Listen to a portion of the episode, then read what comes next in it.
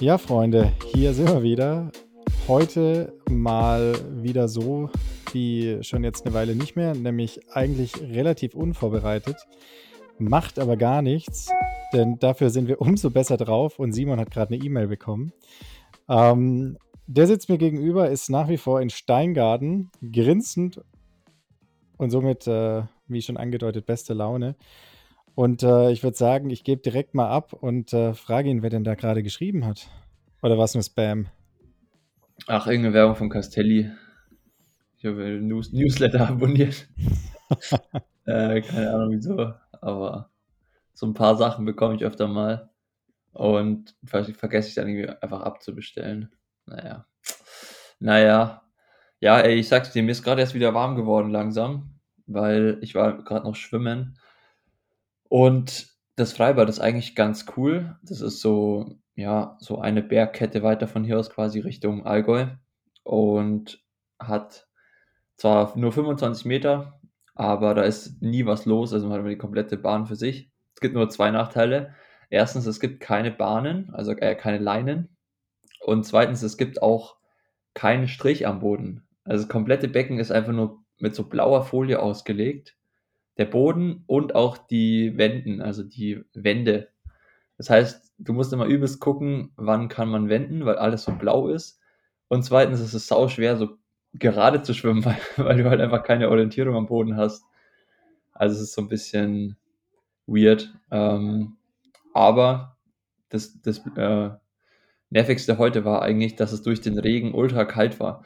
Also letzte Woche war ich dann noch mit den Jungs und ähm, da hat es noch 27 Grad und heute hat es 24 gehabt und das war schon echt grenzwertig. Also ich bin viereinhalb Kilometer geschwommen und so ab dreieinhalb wurden so langsam meine Fingerspitzen taub.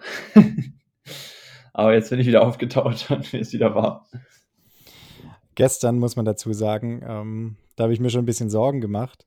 Ich habe nämlich abends mal beim Simon reingeklingelt, da kam er gerade zurück vom Freiwasserschwimmen und äh, da war die Nase richtig dicht und ich dachte schon, scheiße, jetzt ist er erkältet. Ähm, dann habe ich aber erfahren, das ist standardmäßig so. Ähm, entsprechend, du bist schon eine Weile zurück vom Schwimmen oder ist es nur im See so?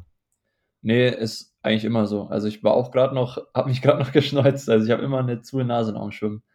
Da kann ich machen, was ich will, keine Ahnung. Wir haben heute insofern kein Programm, dass du am Wochenende keinen Wettkampf hattest. Aber es gibt natürlich jede Menge, Menge Triathlon-Talk, den wir abarbeiten müssen und ähm, auch noch so ein bisschen was von der EM, die du ja nicht wie ich am Fernseher, sondern dann sogar noch als VIP-Gast vor Ort erlebt hast.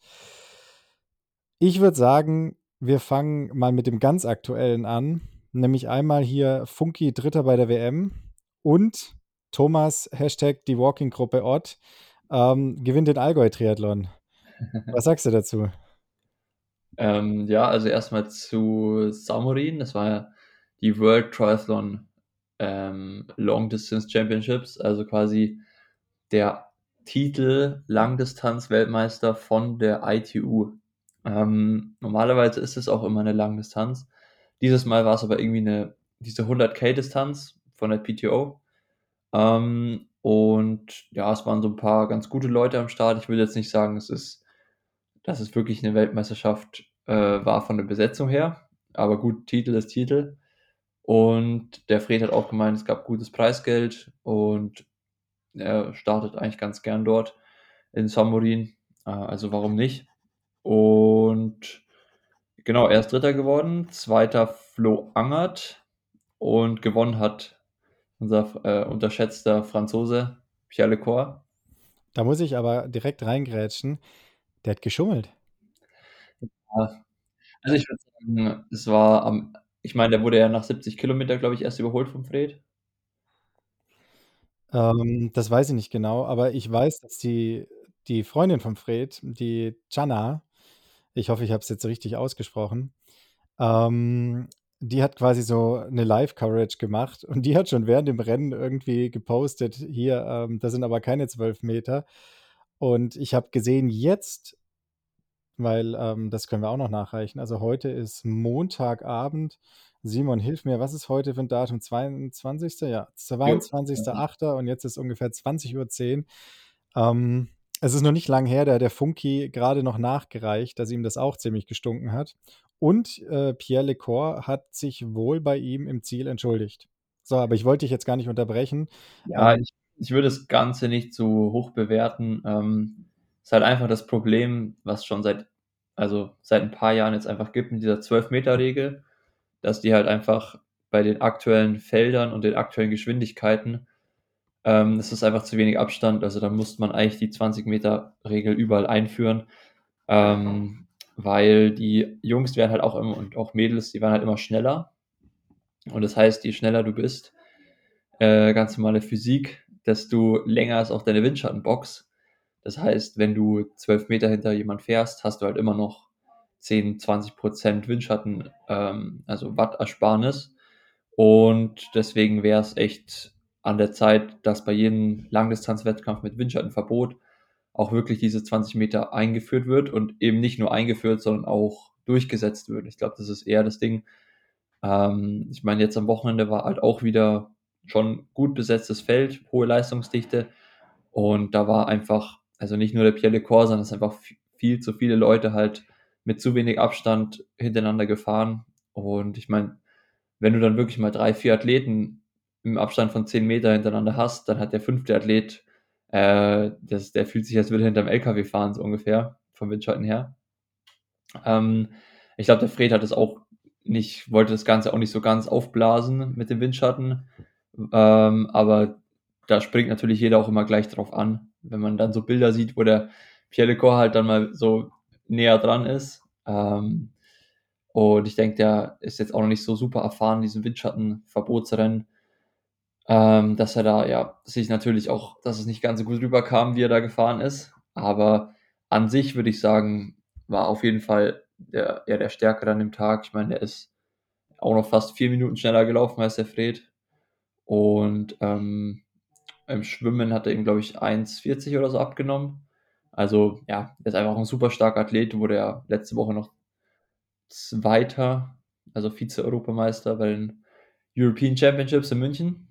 Ähm, und von dem her jetzt auch eine starke Performance über die längere Distanz, würde ich mal sagen. Finde ich auch. Nee, so war das auch gar nicht gemeint. Ähm, hättest du es gerade nicht gesagt, hätte ich das auch noch jetzt gefragt, quasi wie du das eingeschätzt hättest, weil ich auch denke, dass, dass er schon der deutlich stärkere Läufer gewesen wäre, selbst wenn der Funky da jetzt, was weiß ich, noch eine Minute rausgefahren hätte. Ich glaube, da tut man ihm nicht unrecht, äh, wenn, er, wenn man sagt, dass er das wahrscheinlich auch dann nicht gewonnen hätte. Genau. Ähm, zum zweiten noch, zum Thomas. genau. Ähm, hier kurzer Cut. Zip. So, hier sind wir wieder. Wir sind ja der transparente Podcast. Simon musste gerade noch imaginär dabei helfen, den Reifen zu wechseln.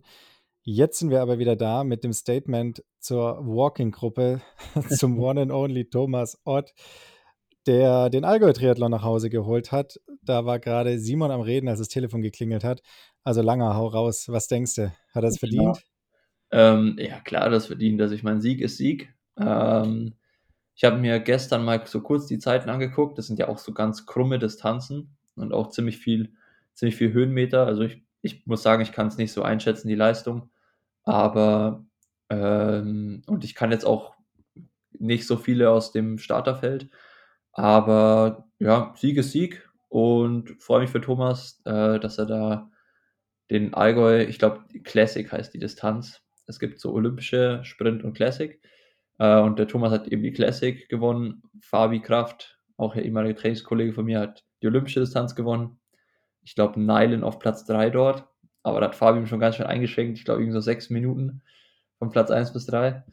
Ähm, und ja, ansonsten sah es einfach mal wieder nach einer coolen Veranstaltung aus. Also ich glaube, jeder, der Triathlon geil findet und auch gerne Events macht, sollte da mal auf jeden Fall zum Allgäu Triathlon vorbeischauen. Es ist, ist ja nicht umsonst dieses Kult-Event und schon seit Jahrzehnten im Jahr, im Jahr Rennkalender dabei.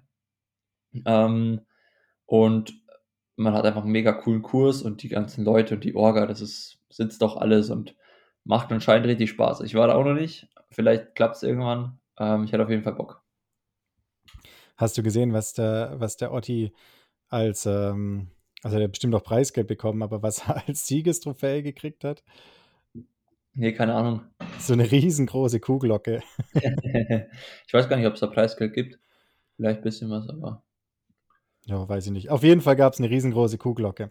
Geil. Ähm, bevor wir jetzt gleich weitermachen, wir haben ja noch 'n bisschen was auf der Uhr, müssen wir in eigener Sache klarstellen, dass wir spätestens seit der letzten Episode gemerkt haben, dass wir irgendwie grade das Problem haben, wenn der eine redet, ist der andere irgendwie so 'n bisschen übertont oder leiser, was manchmal 'n bisschen nervig ist, grade so, wenn man, ähm vielleicht, wenn der eine lacht irgendwie über 'n Witz und der andere dann irgendwas sagt, dann ist mal kurz 2 Sekunden der Podcast tot. So wie wahrscheinlich jetzt grade. Ähm, wir versuchen, das so schnell wie möglich zu lösen. Problem ist, wir wissen nicht so richtig, woran's liegt. Also, ich habe so 1, 2 Ideen, unter anderem daran, ähm oder unter anderem die Idee, dass es vielleicht auch an unseren Podcast-Mikros liegt, die wir zumindest ich jetzt auch schon fast 2 Jahre haben und, ähm, wo wir anfangs ja gar nicht wussten, in welche Richtung das hier eigentlich gehen soll. Und jetzt habe ich grad f zum Simon schon vorm Podcast gesagt: „Wir müssen jetzt mal aufstocken. Wir müssen mal dafür sorgen, dass die Qualität 'n bisschen besser wird.“ Er nickt auch, weil sagen kann er ja grad nichts, sonst ist der Ton wieder weg. Ähm, entsprechend das an dieser Stelle also, falls das in dieser Episode noch vorkommt, sorry dafür. Wir werden's so schnell wie möglich irgendwie lösen, hoffe ich zumindest. So. Ich habe noch noch was zu letzter Woche zu unserem Gast. Hast du eigentlich mit dem Mika mal Kontakt gehabt seit unserem letzten Podcast? Nein. Ähm, weil, ähm also, richtig krass, irgendwie ging's ihm am Donnerstag, also einen Tag, nachdem wir den Podcast aufgenommen haben, sind wir zusammen los zu 'ner Radeinheit. Er hatte irgendwie 6 mal 10 Minuten mit'm Zeitfahrrad draufstehen und ich habe gesagt, ich fahre einfach mit, ähm, auf'm Rennrad mit Auflieger. Und dann hat er schon so gemeint beim Anfang so: „Boah, es fühlt sich richtig zäh an, der Puls ist hoch, bla.“ Und es war auch ziemlich warm. Ähm, ich habe nur gemeint: „Ja, okay, gucken wir mal, wird schon so, fangen wir mal an.“ Und nach 2 mal 10 Minuten musste er tatsächlich die Session abbrechen, ähm, und ist nach Hause und ich bin die Session zu Ende gefahren. Und als ich dann nach Hause kam, hing er schon über der Schüssel. Und hat seitdem wirklich genau das Gleiche wie wie Jan und Erik nach danach. Also, irgendwie muss sich da immer noch dieser Virus von Nürnberg, äh, von Jan auf Erik, von Erik auf Mika übertragen haben, oder dieses Bakterium. Keine Ahnung, was das inzwischen ist. Aber Mika ist immer noch knocked out, kann leider immer noch nix essen und, äh, ist dann gestern auch heimgefahren oder hat sich heimfahren lassen von jemand, äh, weil er selber noch nicht so in der Lage war, so 'ne lange Fahrt zu machen. Aber an der Stelle mal von uns beiden hier, Mika, ähm, gute Besserung und es tut mir echt sauleid, dass hier 3 von 4, also mich eingerechnet, hier in dem kleinen Trainingslager in Steingaden einfach ausgenockt waren und nicht nicht durchziehen konnten. Unglaublich. Aber dann kann man ja zumindest sagen, dass, äh, nicht der Wörthersee schuld ist, ähm, sondern dass das Ding vielleicht doch nicht aus'm Wasser kam, sondern irgendwo anders her.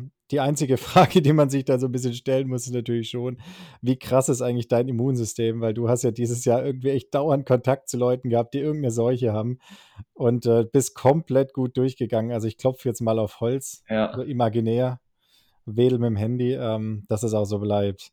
Ne, Quatsch, Spaß beiseite. Ähm, Mika, gute Besserung und, ähm, genau, lass mal was von dir hören, ob's wieder läuft oder nicht.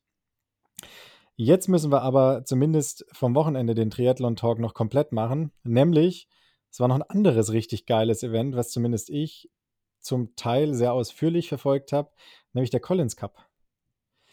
Und 'n paar ganz geile Matches waren dabei, beziehungsweise 'n paar ganz geile Typen waren dabei. Die Matches waren dann teilweise auch leider nicht so gut. Das Match, auf das ich mich persönlich am meisten gefreut habe, war Blumi versus Hayden Wild versus Ben Kanute. Ähm, leider habe ich hinterher erfahren, dass Hayden Wild wohl auch irgendwie Magen-Darm hatte oder irgendwie krank war bis kurz vorher. Ja. Und entsprechend, ja, ich sage jetzt mal, vielleicht 'n paar Prozent gefehlt haben. Aber so insgesamt geiles Ding, ne? Die Europäer haben's gemacht. Ja, ich habe es dieses Mal tatsächlich gar nicht so verfolgt. Also, ich kann mich an letztes Jahr erinnern, wo es ja die erste Austragung war. Da habe ich es auch nicht verfolgt, weil da hatte ich Edmonton U23-Weltmeisterschaft. Und dieses Jahr war ich am Samstag in München. Ne? Ähm, dazu später vielleicht noch mehr. Äh, von dem her ging das Ganze mal wieder so ein bisschen an mir vorbei. Und ich muss auch echt sagen, ich finde das Format irgendwie sau langweilig. also ich weiß auch nicht. Ich, ich finde schon irgendwie, ich verstehe die Idee dahinter. Also es gibt immer, für die, die es nicht kennen, einfach drei Athleten von den drei verschiedenen Teams, also einmal Team International, einmal Team Europe und einmal Team USA, die einfach gegeneinander antreten und jeder Teamkapitän kann immer einen Athleten setzen. Und die Idee dahinter ist sozusagen, dass man äh, mehr, mehrere Triathlons auf, an einem Tag stattfinden lässt und dann immer hin und her schalten kann, weil dann immer irgendwo Action geboten ist, also Männer wie Frauen. Und Team Europe hat ja letztes Jahr natürlich gewonnen, weil die halt einfach, ja, so Leute wie Gustav und Frodo haben und auch dieses Jahr waren die ganz klar die Favoriten. Mit Blumi, Gustav auch wieder und Magnus Dietlev, Daniel Beckegaard, ja, also einfach große Namen. Ähm, und ich fand dann, also ich habe so ein bisschen mitverfolgt, wer so gegen wen gematcht wird sozusagen. Und da fand ich auch auf jeden Fall cool, dass Hayden Wild so gegen Blumi gesetzt wurde. Ich glaube, das war auch so die, die einzige Möglichkeit oder der einzige Joker, den Team International da hatte, ähm, gegen Blumi halt zu setzen. Und man wusste ja nicht so richtig, was kann Hayden Wild. Ich muss persönlich sagen, ich habe den auf der Distanz noch nicht so auf dem Zettel, weil der da vor zwei, drei Jahren auch ein paar gemacht hat, so 73. Und irgendwie ist er da immer nicht gut Rad gefahren. Also der kann irgendwie seine Leistung von der Kurzdistanz nicht so aufs Zeitfahrrad übertragen. Ähm, und jetzt auch im, im Match hat er auch ziemlich kassiert am Rad von Blumi. Äh, ich denke, im Laufen im 1 gegen 1 wäre schon spannend geworden, aber einfach mit dem Zeitfahren davor, das hat der Haydenwald einfach noch zu wenig trainiert oder auch einfach nicht so drauf, wie das auf der Kurzdistanz. Ähm, aber was mir noch, also zwei Sachen sind mir noch aufgefallen zum Collins Cup. Einmal, dass das Matchup zwischen Sam Long und Lionel Sanders, glaube ich, ziemlich geil war. Die sind ja am Ende dann sogar gesprintet. Also das fand ich ganz cool. Vor allem nach der Ansage vom äh, Sam Laidlow, der halt als Europäer gegen die beiden gesetzt war, der gesagt hat, oh, uh, I'm racing against two Duathletes. Also ich, ich bin hier gegen zwei Duathleten gematcht, weil die beide nicht schwimmen können. Äh, und dann halt zweitens noch die Performance von Blumi, die glaube ich schon ziemlich krass war wieder, weil der einfach von der reinen Zeit her das alle restlichen Athleten eine richtig in Grund und Boden gestampft hat. Also selbst Gustav oder so hatte nicht mal annähernd eine Chance, da mitzuhalten. Er war einfach über Schwimmen, Rad und Lauf äh, so stabil gut, dass er, glaube ich, über drei oder vier Minuten Vorsprung zur nächsten, zur nächst besseren Zeit hatte. Ja, Blumi einfach eine geile Sau. Ähm, insgesamt weiß ich auch nicht so richtig, was ich vom Collins Cup halten soll. Was ich ziemlich geil finde an dem Format ist einfach, dass man, dass man diese direkten Matchups hat. Na, dass man quasi irgendwie, da kann sich keiner so gut, kann man auf der langen Distanz eh nicht so richtig, aber es ist halt so klassisch Mann gegen Mann. Ne? Also verstecken geht nicht. Ähm, es ist quasi friss oder stirb. Und ähm, ich finde zumindest äh, so die Matches waren so gut es ging irgendwie halbwegs fair gewählt. Also äh, man wusste jetzt nicht immer blind irgendwie, wer gewinnen wird, auch wenn die Europäer natürlich insgesamt schon das stärkste Team haben. Ähm, da stimme ich Wobei, dir auf jeden Fall zu. Was ich ähm, ein bisschen lame fand, dass Gustav halt echt eigentlich keine würdigen Gegner bekommen hat. Das stimmt, aber die hatten aber, einfach keinen mehr. Ja, ich, ich glaube auch, dass die einfach wussten, so Gustav gewinnt eh. Da wäre es ja auch dumm von den Team-Captains dann einen guten Athleten zu setzen, der ein anderes Match vielleicht gewinnen könnte. Ja. Also, ja, war, war schon taktisch gut gemacht, aber Gustav hatte dann halt eigentlich schon so einen geschenkten Win. Gut.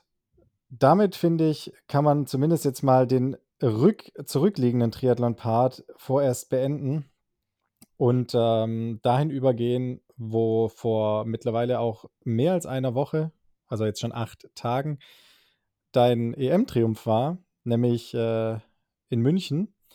Und du warst ja jetzt letzte Woche noch zweimal dort, oder? Äh, ja, genau. Also, ich war einmal am Freitag in München. Da habe ich mir das Mountainbike-Rennen der Männer angeguckt. Und dann war ich noch Samstag den fast den ganzen Tag in München. Ähm, habe da so einen 'nen Meet and Greet mit den Volunteers gemacht. Das war eigentlich ganz witzig. Also, da konnt konnten die ganzen freiwilligen Helfer dort einfach so, ähm, ja, sich von mir Autogramme und Bilder abholen. Ich am Anfang dachte ich mir so: „Ja, mal gucken, wer da kommt.“ Aber dann waren tatsächlich da viele viele am Start und es war 'ne richtige Schlange, um um da so 'n Autogramm zu bekommen und so. Also, es hat war eigentlich ganz nett. Die haben auch immer so 'n bisschen 'n paar Sachen gefragt. Ähm, waren selber auch 'n paar Triathleten dabei. Und dann nach dem Ganzen war ich, äh was war als Nächstes? Genau, Turnen, Mehrkampffinale in der Olympiahalle.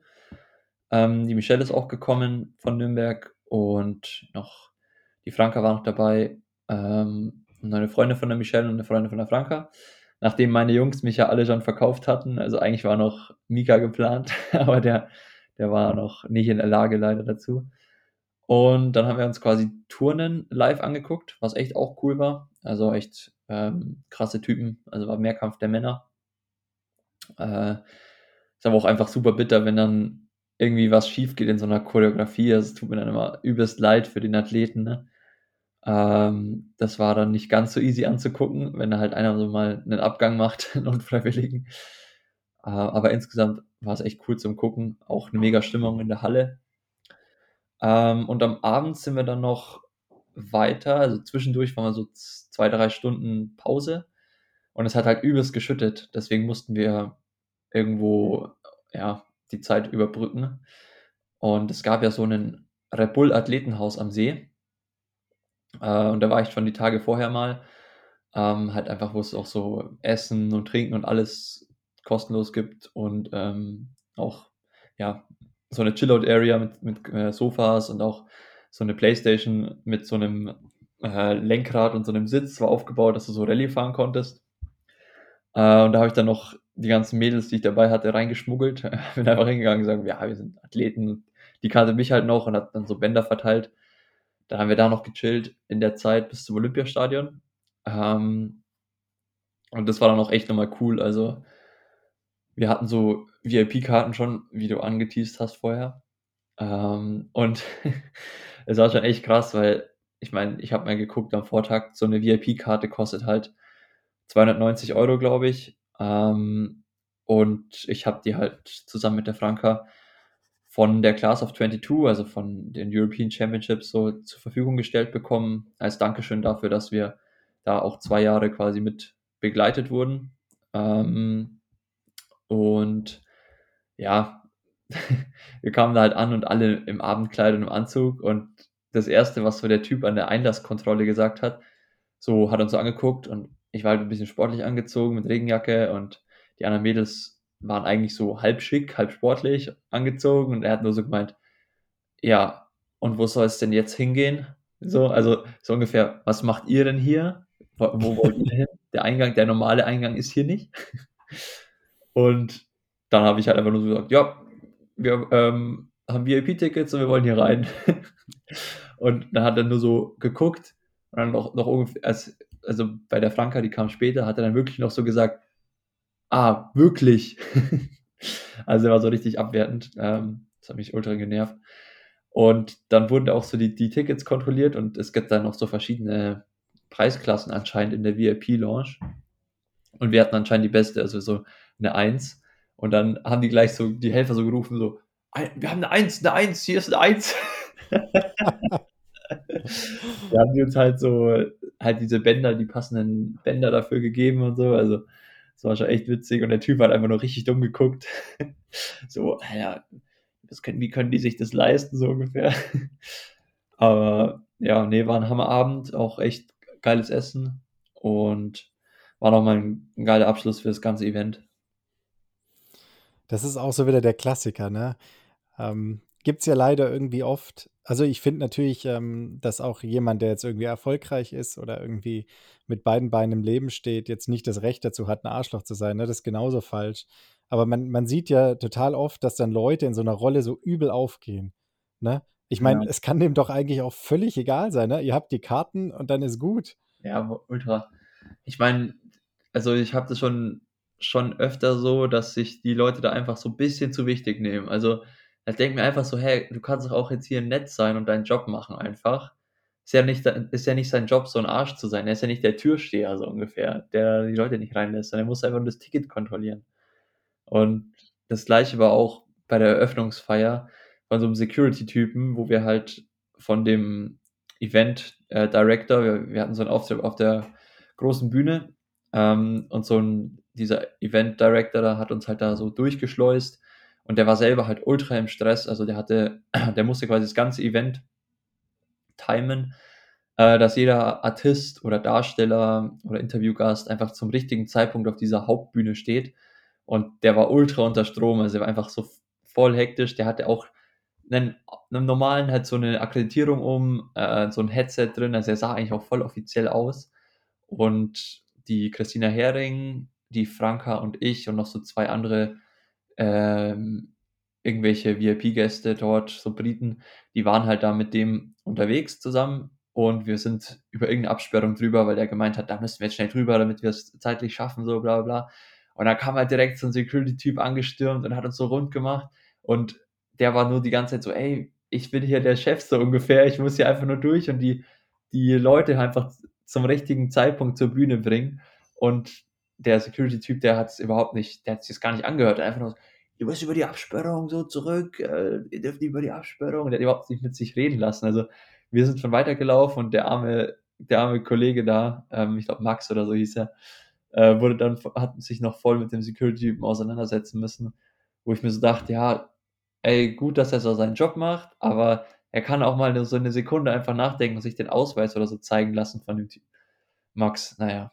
Aber also an der Stelle, Leute, immer, immer schön freundlich und nett sein.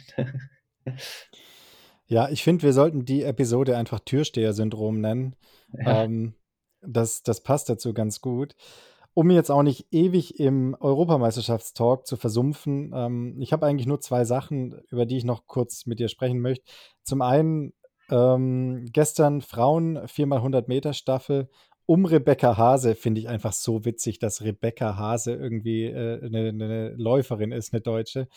ähm, und natürlich die wunderbare Gina Lückenkämper, die ja bereits im Einzelgold geholt hat und irgendwie ja da ins Ziel gefallen ist, sich mit dem linken Fuß, glaube ich, in den rechten Oberschenkel gerammt hat, mit sieben Stichen genäht wurde. Also die war tatsächlich echt ziemlich verletzt. Ähm, und die ist gestern, glaube ich, als dritte unfassbar stark gelaufen. Also die hat da eben dann noch ein Loch zugelaufen. Das war echt krass. Ähm, genau, und die Girls haben quasi gut gemacht, was die Boys ein bisschen verkackt haben.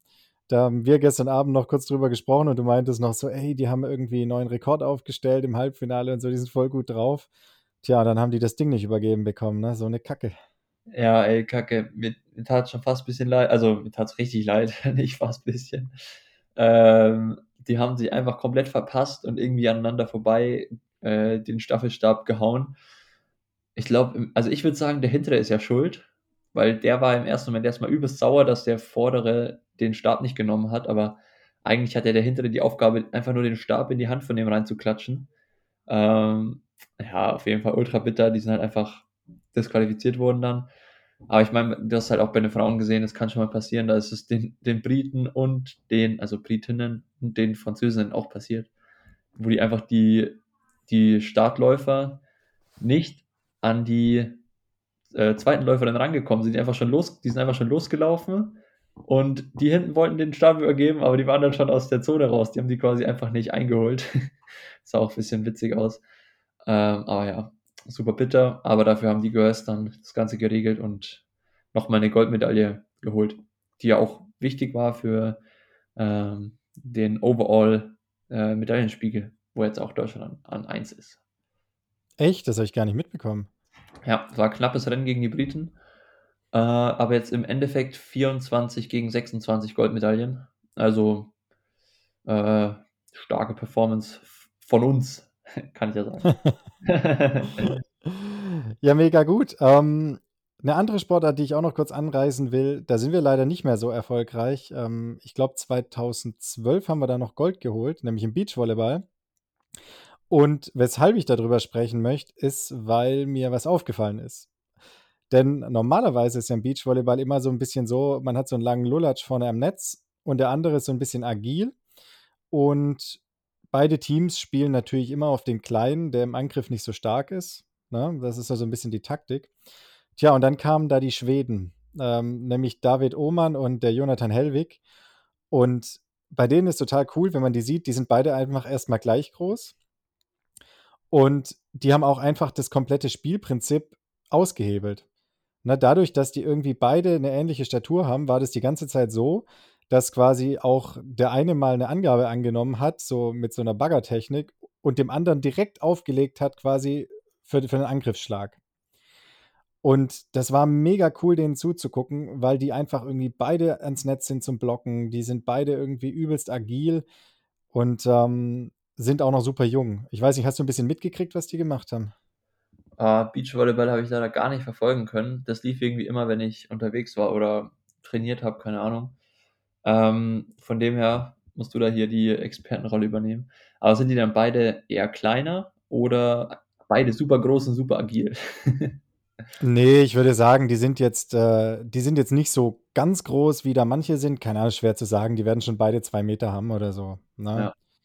Ja. Ähm, Wobei beim Beachvolleyball ja wirklich, beim Beachvolleyball sind ja wirklich manche kleiner und haben einfach eine extreme Sprungkraft dran. Also ich weiß noch, der, dieser Brasilianer, der gegen, äh, da eben 2012 im Match bei Olympia gegen die Deutschen dann verloren hat im Endeffekt, der hat auch so geile Bälle teilweise geschmettert und der war, keine Ahnung, 1,80, gefühlt 1,75.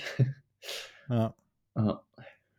Ja, ist eh brutal. Also man merkt, glaube ich, schon an der Beschreibung, wie ich, wie ich gerade gesagt habe, mit der Baggertechnik, ähm, dass ich das irgendwie seit der 12. Klasse im Schulsport nicht mehr gemacht habe und mich da auch nicht besonders gut auskenne. Aber es ist unfassbar, ne? wie viel Energie die rausnehmen. Ähm, das sind ja wirklich auch brutale Angriffsschläge auf eine relativ kurze Distanz und die nehmen da so viel Energie raus, dass die sich das halt auch wieder stellen können und so.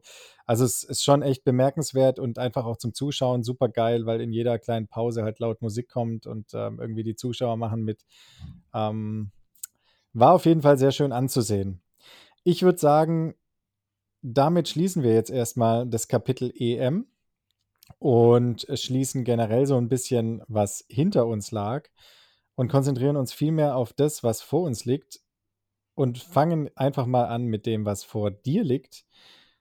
Und da haben wir auch vor ein paar Tagen telefoniert und ich habe die Daten jetzt hier schön fein säuberlich aufgeschrieben. Nämlich im Idealfall sieht das Restprogramm von Simon dieses Jahr so aus. Am 3. September geht es nach Valencia. Am 11. September, schön 9-11, ähm, geht es nach Karlsbad in die Tschechei, beziehungsweise in die äh, was ist denn da richtig? Also Tschechei ist definitiv falsch, wahrscheinlich in die Tschechische Republik. Ähm, dann geht es ab dem 8.10. nach Sardinien und im Anschluss hoffentlich noch mit ins Trainingslager der DTU. Und wenn alles gut läuft, geht es dann am 25.11. in den Wüstenstaat Abu Dhabi. So. Und jetzt du, wie kriegen wir das hin mit Abu Dhabi? Ja, ich sag mal so, die, die Hauptsache ist äh, jetzt in Valencia ein gutes Rennen zu machen. Äh, da muss ich mir noch das Ticket für die WM sozusagen holen. Ist, ist ein Weltcup. Und eine Sprintdistanz. Ähm, und das Kriterium ist Top 25 und bester Deutscher U23. Also Henry ist am Start, äh, Erik ist am Start und Henry hat das Ticket schon in Tiji geholt, wo ich ja ein ziemlich äh, schlechten Wettkampf hatte. ähm, Erik wurde Zehnter in Tishivaros. Damit hat er sogar die, also die Nominierung auch erfüllt, aber offiziell wurde nur ein Ticket vergeben äh, in Tishivaros. Ich sage schon immer scherzhaft, Erik, der ist auch durch äh, für, für Abu Dhabi, weil wir eventuell sogar drei Tickets haben. Also drei Plätze für die deutschen U23 Jungs. Ähm, von dem her will ich mir auf jeden Fall noch den dritten Platz in Valencia holen. Ähm, und ja, ich hoffe, dass ich mein Laufen bis dahin einigermaßen in den Griff auch bekomme, ähm, weil die le letzten Wochen da waren jetzt nicht wirklich eine gute Einheit dabei, also keine, keine lange, sag ich mal so, äh, weil ich da einfach mit der Wade noch kämpfe. Ähm, aber ja, irgendwie kriege ich die fünf Kilometer schon hin und danach muss ich mich dann vielleicht echt end endgültig mal auskurieren. Genau, ich würde sagen, an der Stelle, wir sind ja sonst sehr, sehr transparent und äh, erzählen immer ganz, ganz viel. Ich würde es in dem Fall jetzt mal so halten, dass wir nicht verraten, ähm, was dich gerade so ein bisschen quält. Ähm, wobei man so ehrlicherweise sagen muss, so ganz genau wissen wir es auch nicht. Also es gibt, gibt eine starke Tendenz. ähm, aber Genau, also muss ja jetzt auch niemand zu viel wissen, vor allem nicht die Jungs, die vielleicht ein bisschen drauf spekulieren, dass du dann nicht so fit an den Start gehst. Freunde, ich kann euch verraten, in Valencia geht es dem Langen wieder gut. Das ist eigentlich das Wort zum Sonntag. Damit ist eigentlich alles gesagt. Ähm, eine Sache habe ich noch, nämlich äh, unsere Playlist, die ein bisschen jetzt auch schon länger keinen Song mehr bekommen hat. Ähm, da würde ich mal wieder einen Song drauf packen, nämlich von Spaceman Spiff Straßen. Ähm, denn werden muss am Ende jeder irgendwie dann doch allein. Darum geht es auch in diesem Lied. Äh, und das finde ich irgendwie auch ganz passend. Und mit diesen Worten würde ich mich heute mal jetzt nach schon 38 Minuten verabschieden und äh, gebe ein letztes Mal vorerst ab nach Steingarten, nehme ich an. Simon wird dann wahrscheinlich auch bald wieder in Nürnberg sein. Er nickt. Genau, ja. Bei mir geht es am Mittwoch los. Und zwar bin ich erstmal noch zwei Tage in Österreich ähm, bei einem Powerbar-Event. Da habe ich schon mega Bock drauf. Das war letztes Jahr schon echt cool, wo ich da war. Und dieses Jahr sind wir da auch wieder in Malnitz, also irgendwo hinter Zell am See, einmal ums Gebirge darum. Und ähm, von dort aus fahre ich dann direkt weiter nach Nürnberg und bin dann da noch eine Woche, bevor es dann eben schon wieder weitergeht nach Valencia. Also es ist ziemlich busy und einen großen Punkt gibt es noch. Ähm, das war, das war die letzte Zeit, wo Michelle und ich allein zu Hause in der Wohnung sind.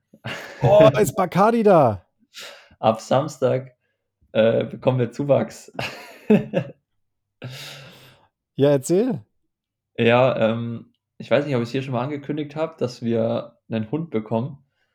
Ähm, aber tatsächlich nach zwei Jahren äh, Bettelei, so ungefähr, hat die Michelle sich durchgesetzt. Oder was heißt durchgesetzt? Ich habe gesagt, ähm, ich unterstütze sie bei dem Vorhaben, weil es ihr großer, großer Dream ist, einen Hund zu bekommen. Und äh, wir holen aus der Tierrettung aus Ibiza ähm, eine Hündin, die ist eineinhalb Jahre alt und auch wohl schon ganz gut erzogen, gechippt und alles. Also ja, macht einen seriösen Eindruck, die ganze Sache. Ähm, ja, und jetzt haben wir da so das Ganze mal ein Jahr beobachtet, wie sie sich so entwickelt. Wir wollten halt keinen Welpen, dafür haben wir keine Zeit. Äh, und Michelle hat jetzt auch Semesterferien, das heißt, die kann den Hund erstmal eingewöhnen, sechs Wochen und ein bisschen trainieren, dass der dann auch mit mir laufen gehen kann. Es ist nämlich so ein Windhund, äh, ja, keine Ahnung, was da noch drin ist. Ich würde sagen Windhund-Hyäne-Mischling. nee, jetzt denkt man, das ist ein sauhässlicher Hund. Also eigentlich ist er, ist er ganz hübsch oder ist, ist sie echt hübsch und süß. Ähm, ich werde da sicher mal auf Insta auch was posten. Ähm, aber auf jeden Fall auch ein Hund, mit dem man was anfangen kann. Also nicht ganz so klein, ich glaube so 15 Kilo oder so. Und der, die sollte dann schon auch rennen können äh, und mit mir durch den Wald brettern können. Äh, und ja, ich bin auf jeden Fall mal gespannt, wie das so wird. Es wird sicher eine Umstellung. Also ein paar Mal spazieren gehen am Tag muss, muss ich bestimmt auch übernehmen. Aber insgesamt äh, freue ich mich drauf und ja, wird bestimmt cool. Wenn du jetzt hier so eine Ankündigung raushaust, ich dachte natürlich, ich warte noch so ein bisschen, weil da auch noch so ein bisschen was offen ist. Aber ähm, dann schieße ich einfach mal hinterher, nämlich ähm, wird es auch bei dem, was wir hier machen und bei dem, was wir jetzt ja bald, habe ich neulich mit ein bisschen Erschrecken festgestellt. Ähm, Simon, im Dezember sind es drei Jahre, im Januar gehen wir ins vierte Jahr. Alter, krass. Ähm, ist echt krass, aber es ist spannend und ähm, man muss dazu sagen, kennen tun wir uns jetzt schon nochmal deutlich länger. Also kennen tun wir uns wahrscheinlich schon doppelt so lang. Und ähm, in der Zeit ist auch relativ viel passiert, vor allem natürlich irgendwie in den letzten zwei, drei Jahren.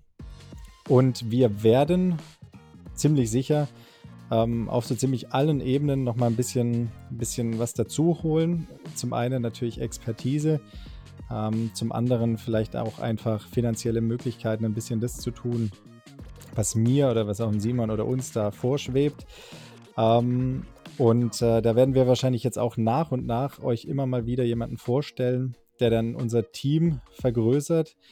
Ähm, und Teil des, des Projektes wird oder der Idee wird, äh, mit der zumindest ich mal hier ins Rennen gestartet bin, nämlich dass man quasi ein, ein Netzwerk generiert, ähm, um gerade jetzt den, den Profisportbereich so gut wie möglich irgendwie zu unterstützen. Und ich glaube, da sind wir auf einem guten Weg. Ähm, das wird auf jeden Fall nicht langweilig und ähm, ich freue mich drauf, es wird spannend. Und äh, dann würde ich sagen, schicken wir euch jetzt damit, ähm, damit ihr auch einfach äh, die Vorfreude schon mitnehmen könnt in die nächsten Wochen. Ähm, entspannt in den Feierabend und ähm, macht's gut. Seht zu, dass ihr auch weiterhin kein Covid habt. Nehmt die letzten Sommertage und Sommerstunden mit. Bald ist wieder Herbst und wir sehen uns dann in alter Frische mit Bacardi und hoffentlich der ein oder anderen weiteren Neu Neuerung äh, in den nächsten Wochen wieder. Passt auf euch auf, macht's gut und ciao, ciao. Ciao.